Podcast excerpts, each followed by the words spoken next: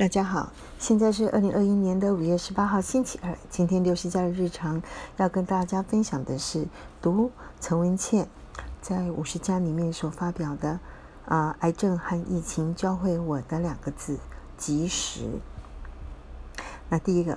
六十家人呢，啊，非常推荐大家要去看或者是去收听，呃，陈文茜呢，她在每个礼拜六日呢，在五十六台会播的《世纪周报》跟《世界财经周报》，或者是去 Google 看她的重播。六十家人推荐的最主要原因是因为他收集的资讯非常的完整，观点也还蛮宏观的，对于大家在这世界还有对财经的了解有很大的帮助。那另外呢？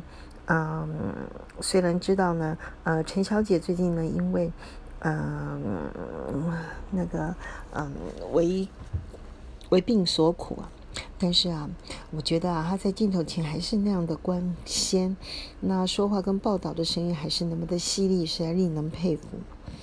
那第二个呢，我读这一篇呢，呃，文倩小姐在呃五十家发表的文章里面，我觉得字字珠玑，我想分享一下。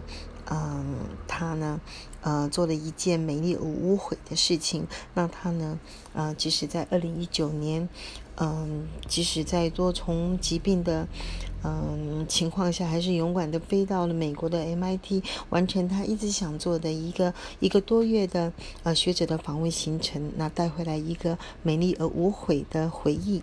那二零二零年，大家也了解疫情一起，真的不知道什么时候能够到再出国去做这件事情了。所以呢，呃，他整篇的文章大家可以去看，但是最重要的一句话就是：圆梦要及时，想做的事及时要做，不要等退休，也不要等老了，也不要轻易的被各种事情延迟了。那第三个呢，又是家人呢，跟大家分享一下目前的心情。预估啊，这一次的疫情啊，从五月十六号礼拜天，呃，礼拜六开始，预估啊，未来的两到三周，大部分的人等于自同封城了。而且，除非有，嗯，有效的疫苗能够施达到一定的比例，看起来到二零二一年底前都不太容易放松心情来过日子。所以。又是家人就开始想，啊，也要决定做好早该及时做的事情，所谓的 first thing first。例如，六十家想到的就是第一个，要开始好好的打理家的简洁，让我的家成为一个安心跟安全的堡垒，让回家的人可以好好的休息休养。然后让他们能够继续做想做的事情，尽能做的事情，譬如读书、写作、远距工作、线上学习等等。另外一个，譬如也要好好开始的是做烹饪这档事。在过去啊，六十家人呢都只能算是公餐，常常呢是在呃回家的途中，或者是去采买一些便利的餐，直接上餐桌。现在。要亲自供三餐，而且因为几乎不出门采买，也不叫外送，所以呢，也开始拟未来一周以上的菜单。呃，希望能够好好的兼顾均衡，以及不浪费食物这件事情。嗯，当然有关于。一直想要做的运动啊、减重啊、读书啊、写心得等等，真的要好好的列出清单。趁这一次也没什么杂的事情，只能在家里好好的做这件事情。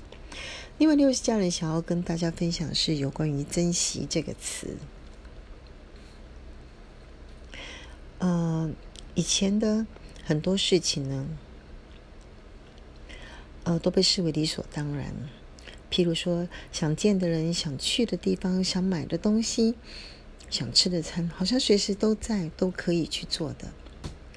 但是因为这次的疫情，很多的国家、很多的地区在二零二零年已经开始面临所谓的“稀缺 ”（scarcity） 这个词了。台湾呢，已经慢了一年多，终于累积爆发。